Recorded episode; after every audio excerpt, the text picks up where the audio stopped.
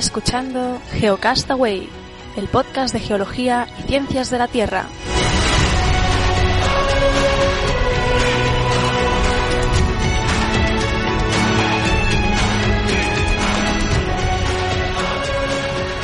Saludos, geófagos del mundo. Bienvenidos a Geocast Semanal, el podcast de geología y ciencias de la Tierra en su edición semanal. O sea que estamos eh, con noticias. Hoy es 10 de diciembre del 2015 y como veréis, si estáis viendo en YouTube, mi fondo es un poco diferente. Eso es porque ya he viajado a Tarrasa y voy a pasar aquí las navidades.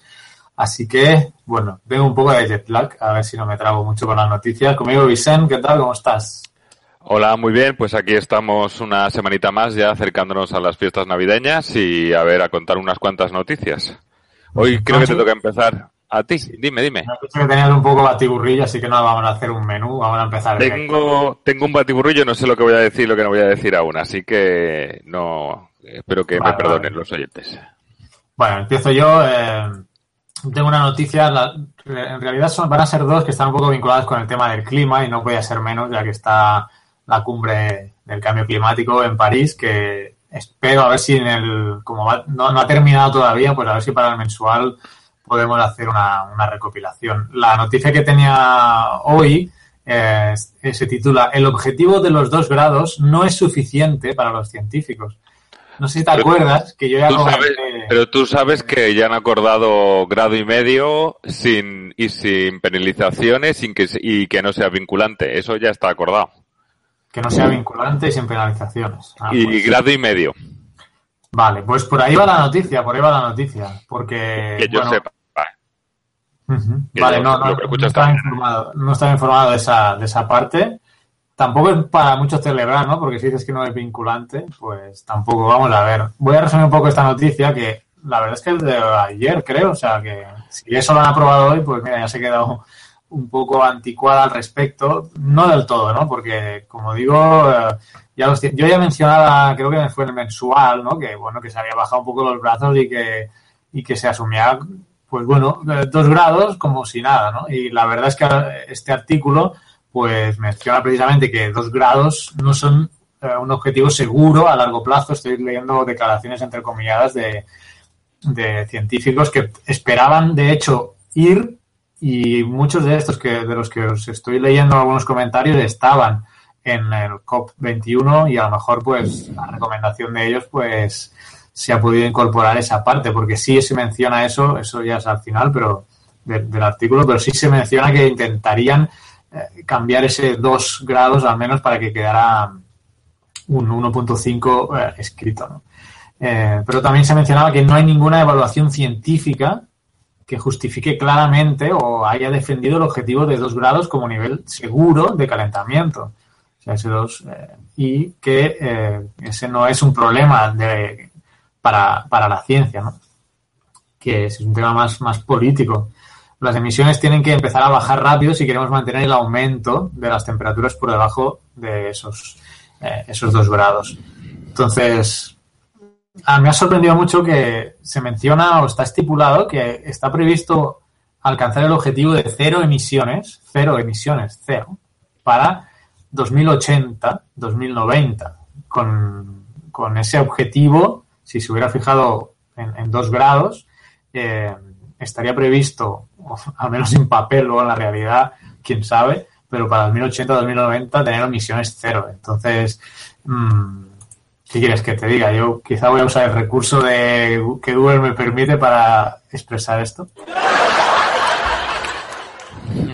Sí, porque, o sea, Seguramente está muy lejos, está muy lejos, pero emisión cero, venga, hombre, yo Porque igual suponen que en el 2080 ya no queda carbón, que, o sea, ni carbón ni petróleo, ya lo hemos gastado todo, entonces ya no sé qué puede quemar. Es una opción también. Sí, pero creo que en los modelos Ahí. no está la previsión esa, sino que están previendo que empecemos a limitar nuestra, nuestra emisión. Entonces ellos justifican que si se adopta ese 1.5 en lugar del 2, pues eso se puede acortar en vez de al, al 2080, pues para, para bastante antes, ¿no? Que aquí podría meter la risa otra vez, pero bueno. Eh, y bueno, terminando eh, lo que os comentaba, ¿no? Que limitar el, el objetivo de 1.5, dicen, es realista si dejamos de emitir gases de efecto invernadero mañana, aseguran. los científicos. Para, bueno, cuatro, cuatro que han firmado un documento o unos documentos que salen precisamente en la revista Nature.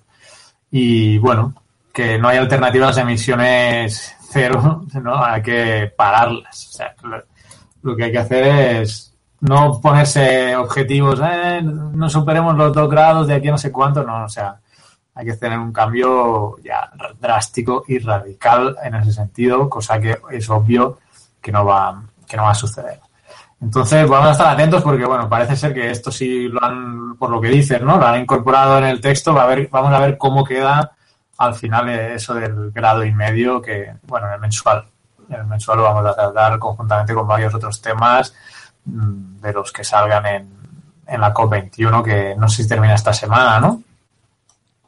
Sí, termina esta semana. Esta semana es el final y, todavía, pero creo que estaban diciendo que todavía tenían no sé qué barbaridad, de puntos todavía para discutir. Pero se ve que a esto ya habían llegado a un acuerdo de, de, a lo del grado y medio, que no fuese vinculante y que no hubiese sanciones para los países que incumplían, ya se habían puesto de acuerdo, bueno, Estados Unidos, China, India, y, bueno, los, los y, y, Europa, con lo cual como que eso parecía que estaba ya claro. Es lo que he entendido yo esta mañana, ya te digo, escuchando las noticias, bueno, camino esta mañana, ¿no? En el, coche.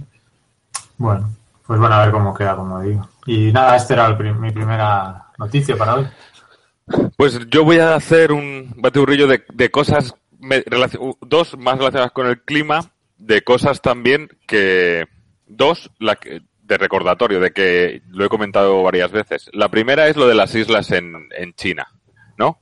Que el vicepresidente chino ha dicho que le parece muy bien todo lo que le digan, pero que las islas artificiales en el, en el mar del sur de China, van a seguir haciéndolas, que son importantes para ellos por temas eh, de estrategia militar y de, y de, y también eh, por temas civiles, que van a seguir construyendo facilities, eh, equipamientos, digamos, ahí, que van a dar servicio y que es un eje importante de su política exterior y que ahí van a seguir generando y creando esas islas. Por otro lado, también quería hablar de, eh, la sequía de California, ¿no? Porque creo que también está también eh, aprovechando eh, también la, la, cumbre del clima. Bueno, han salido diferentes artículos y se junta que la, la, la sequía de California eh, ha roto y en algunas ocasiones, o, uh, lo diremos, re-roto, o sea, roto dos veces consecutivas, ¿no? ¿no? Eh, eh, diferentes récords históricos en referente a lo que es una sequía en, en aquella parte, de acuerdo con los valores del, de la NOAA, ¿no? Del, del el, el, el, observatorio de, del, del, del clima, ¿no? De Estados Unidos. Por ejemplo, ha sido la, eh, de un año, la precipitación más baja en un año. Eh, la precipitación más baja en 12 meses, las, las temperaturas mm, más altas en un, de un año, eh, las temperaturas de un más altas, más cálidas de un invierno, la menor cantidad de, de nieve en abril, eh, el más caluroso y seco periodo de tres años. Y bueno, con, con todo esto. Todo esto de este año que acaba de pasar.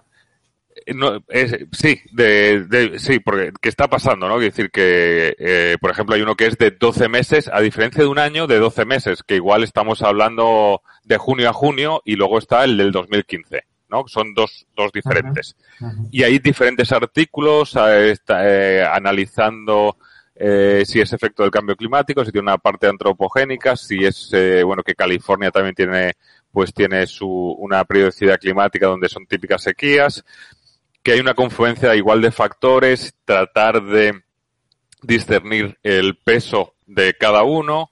Hay diferentes artículos, he dejado la noticia en el Delicious, eh, está en inglés, pero bueno, que la podéis leer y, y, ahí creo que hay un par de links.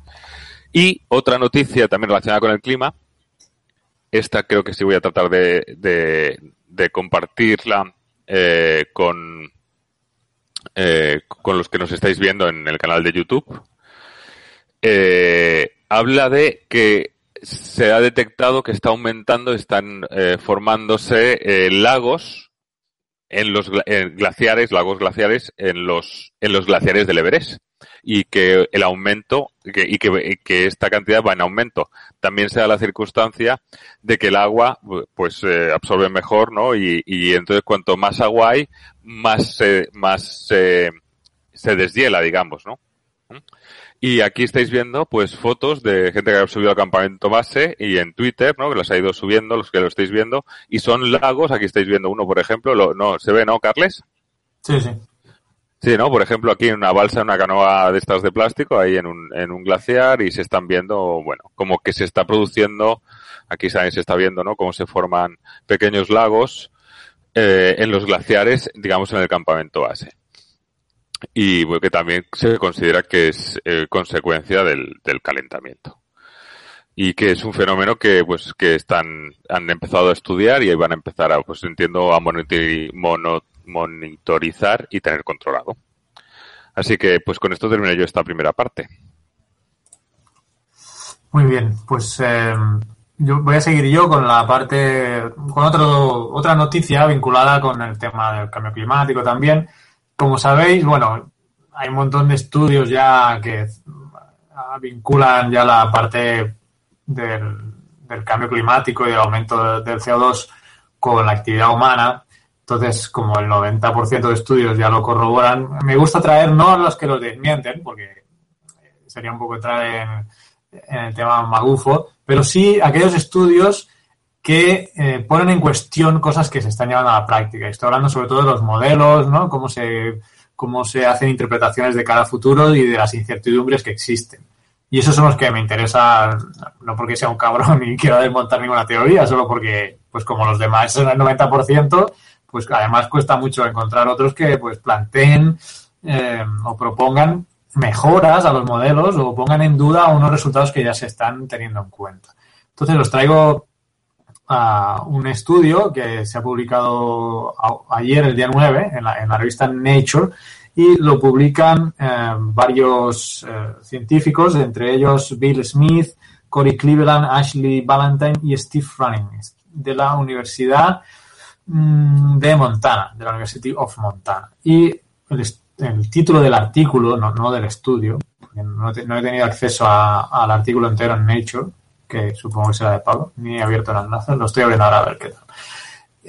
El, artículo en, eh, que estoy hablando se trata, o se titula, perdón, las plantas absorben menos dióxido, menos dióxido de carbono de, que los modelos predicen, ¿no?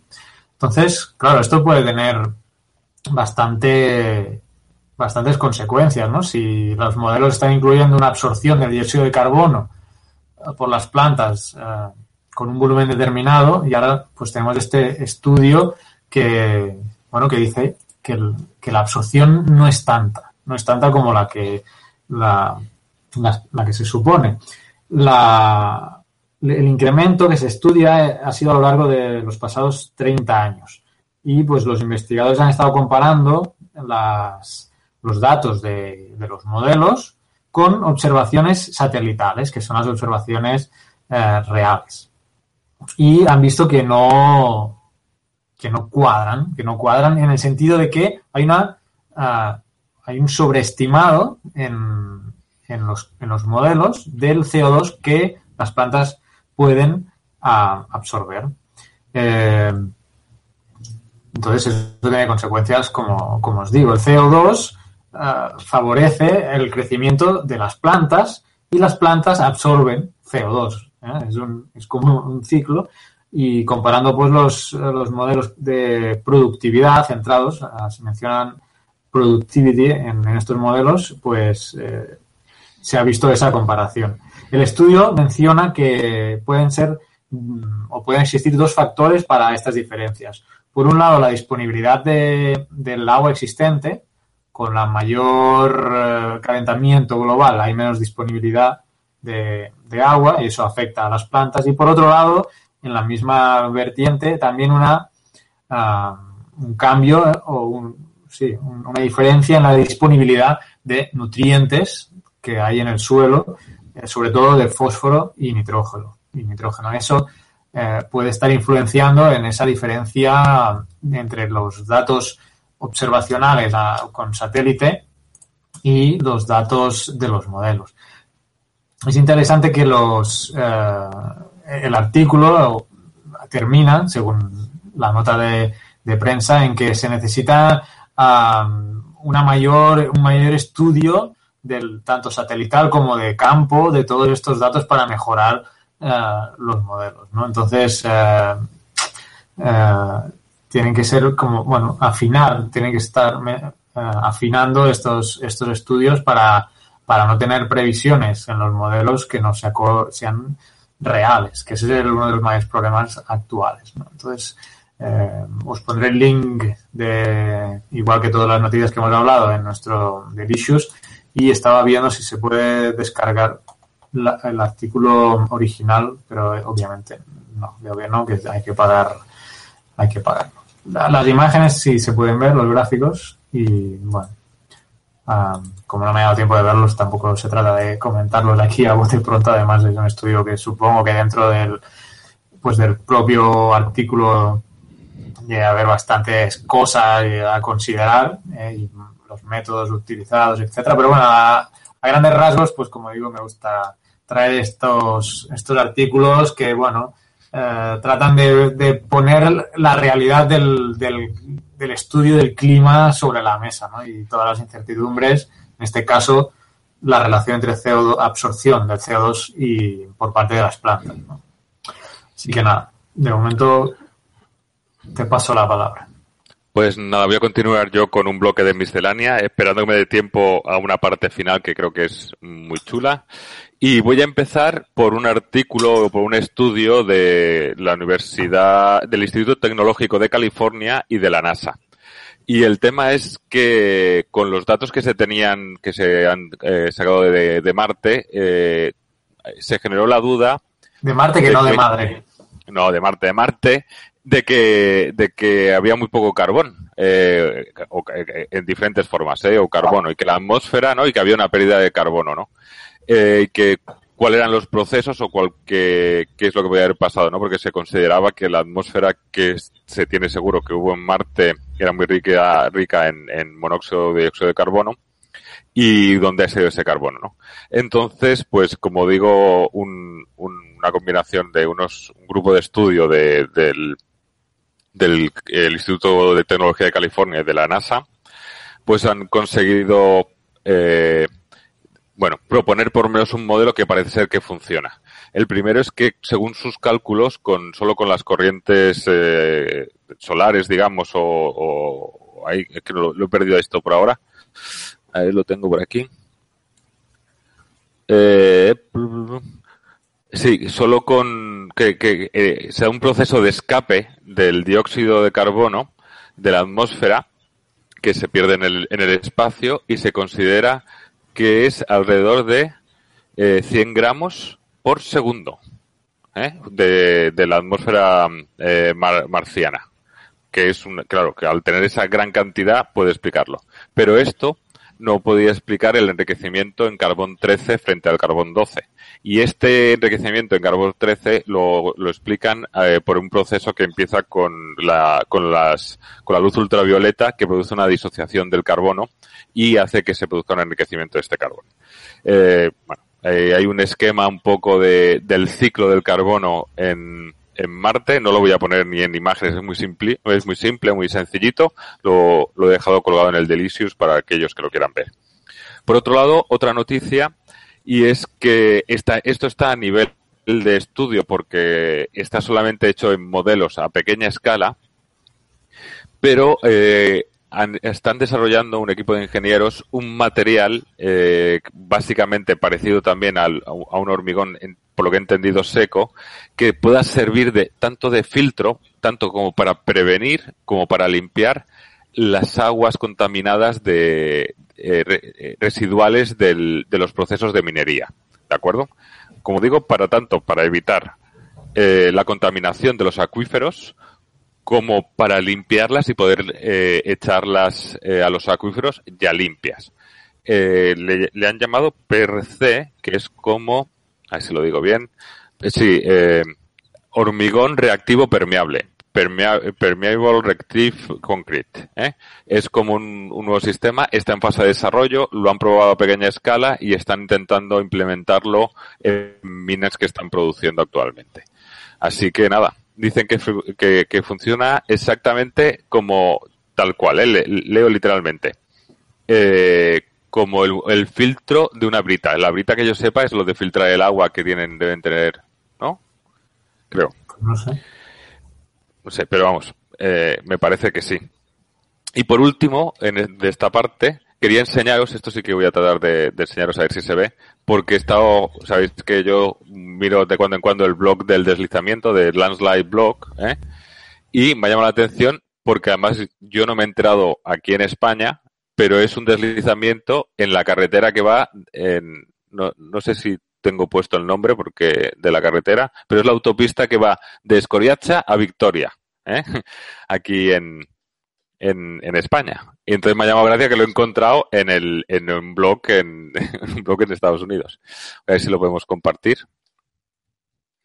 Y luego sacaré alguna imagen más, pero bueno, se están, están pasando los, los, los coches, eh, tiene toda la pinta de que eh, es una autopista de dos carriles y digamos que han desviado los, los coches, pasan solamente por uno de los dos carriles y la parte que está más afectado se está viendo que es un, eh, es un talud que está, que tiene una barrera bastante potente de, de, hormigón y parece que tenga bulones y como poco se va rompiendo, se va rompiendo y aquí se ve cómo termina cediendo y acaba rompiendo y acaba deslizando. O sea, estaba, estaba detectando que esa ladera se estaba moviendo y el vídeo que estamos enseñando para los que nos estéis viendo en YouTube, para que los que nos estéis escuchando, simplemente es cuando el momento en que cede el sostenimiento de, de, eh, de ahí y, cede y cae, ¿no?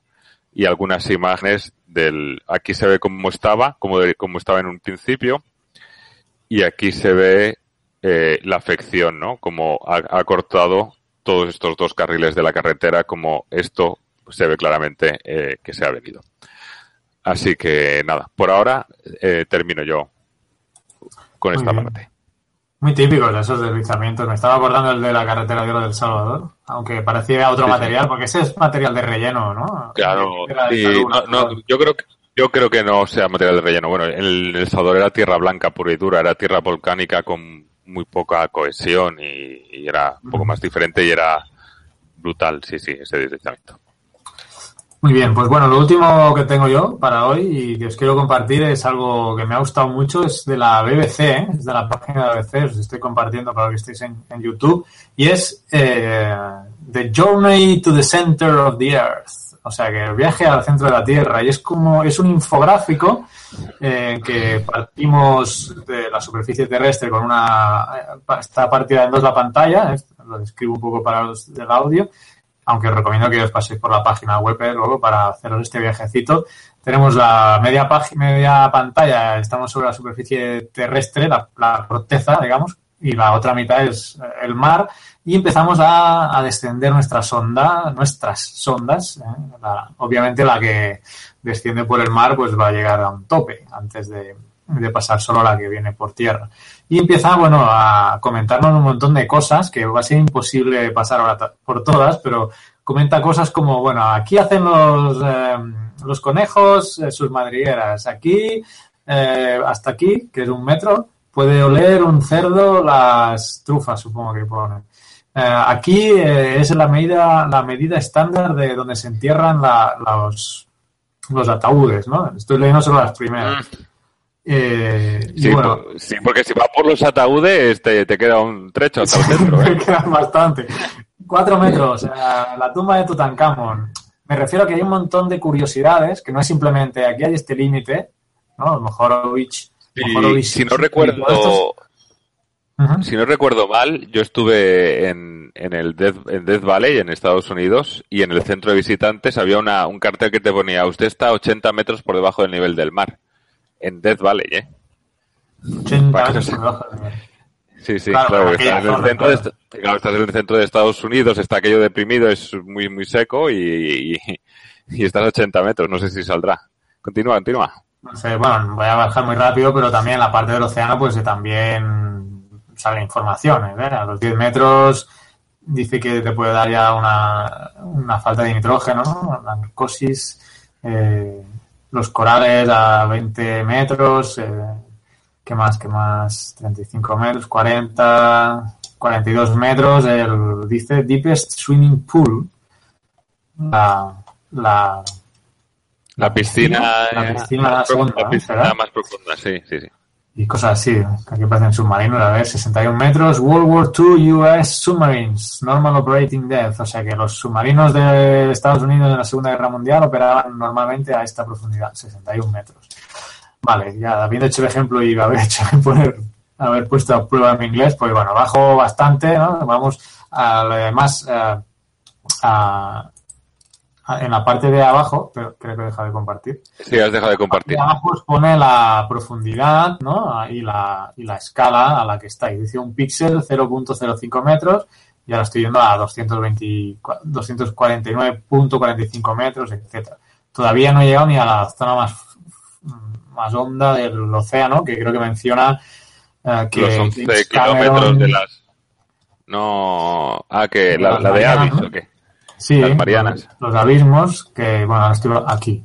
Aquí. Aquí termina ya la, la parte del océano y habla James Cameron, sale aquí, dice, el productor de Titanic y de Avis descendió cerca de este lugar en 2012 con el, con el Challenger Deep. Vale. Y a partir de aquí, pues ya solo nos centramos en la parte de corteza, bueno, en la parte de corteza y manto, no ya en la parte más... El- sí, no, la discontinuidad de La roca, Roy- Y ahí estamos ahora precisamente 30.000 metros, eh, descontinuidad de Mojoro Visichik y pone límite eh, corteza, corteza, manto- manto, manto superior, sí.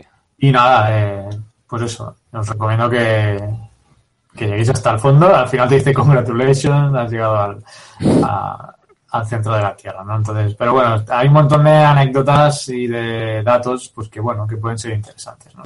Y que incluso puedes sacar una conversación. Como, ah, pues mira, los cerdos vuelen hasta cuatro metros las, las trufas. Eh, en fin, me parecía curioso y de hecho hace dos, hace ya varios semanales que lo tenía ahí apuntado y se me había, se me había colado, no decirlo, pero bueno, hoy sí, hoy lo tenía ya para comentarlos. Estará el link en, eh, en las notas de, de Delicious o, o en los links del, en YouTube, en la descripción del, del vídeo, ahí van a estar. Y yo no nada más por este mes.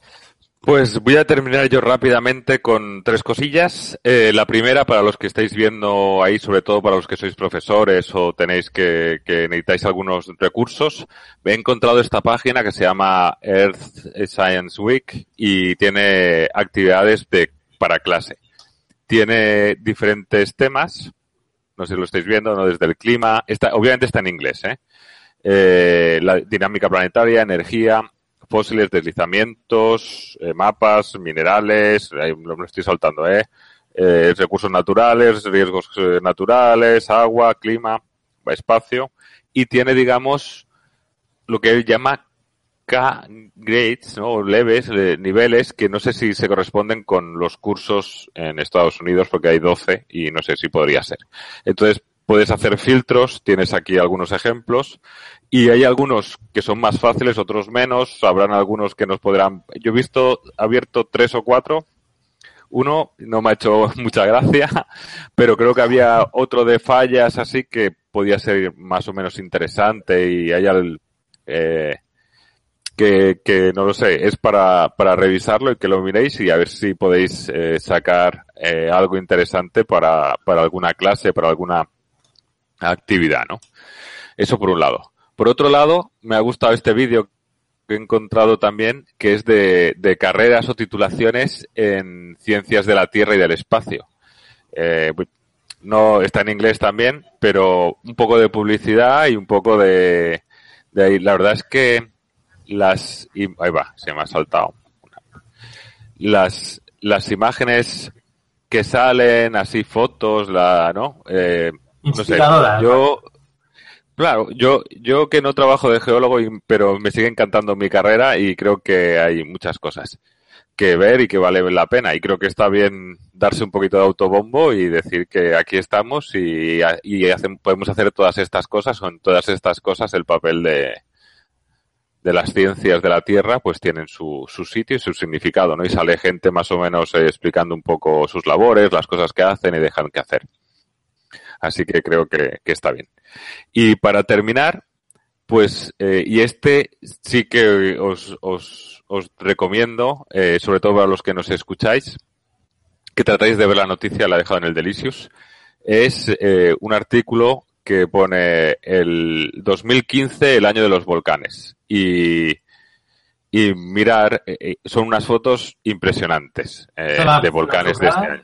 Ah, no, esa no es la Esta no sé si es la trucada, no es la trucada, pero es espectacular, la estás viendo. Ahora ¿no? ya cuando veo rayos de un Es- volcán... es una- un, un rollo es volcán ahí. Yo no sé si están trucadas, si tienen filtros, pasa, no lo eh, sé. Eso pasa, eso pasa, pero sabiendo la Pero- la que trucó... ¿Quién era? La BBC, ¿no?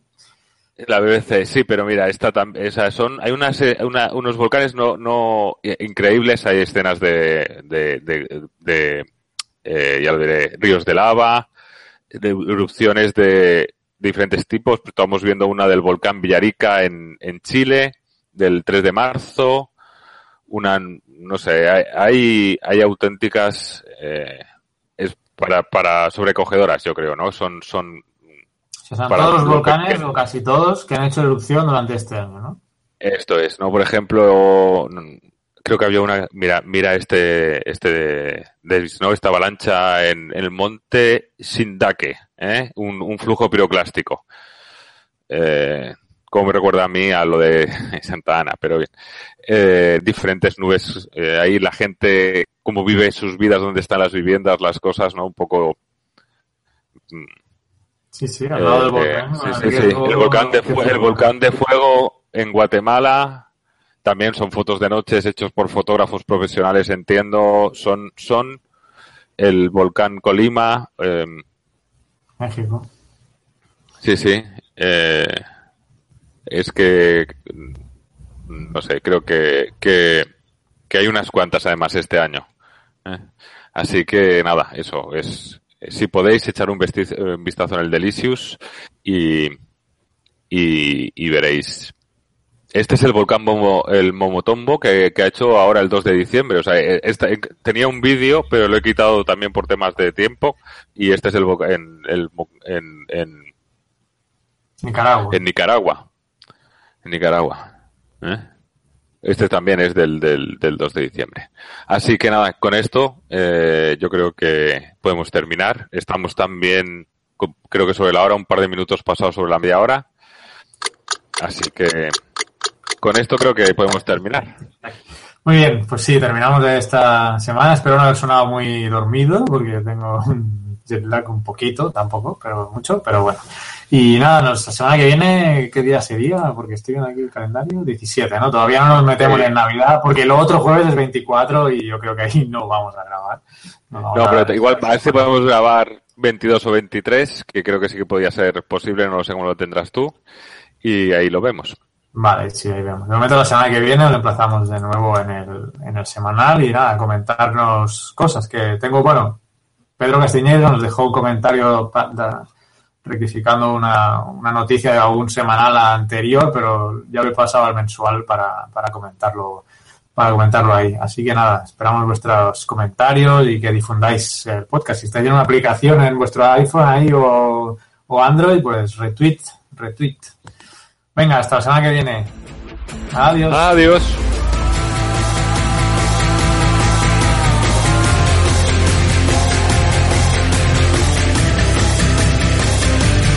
Envíanos tus comentarios, preguntas o sugerencias a geocastaway.gmail.com. Puedes escribirnos en nuestra web geocastaway.com. Búscanos en Facebook y en Twitter. Y escúchanos también a través de iTunes, Evox o Miro. ball.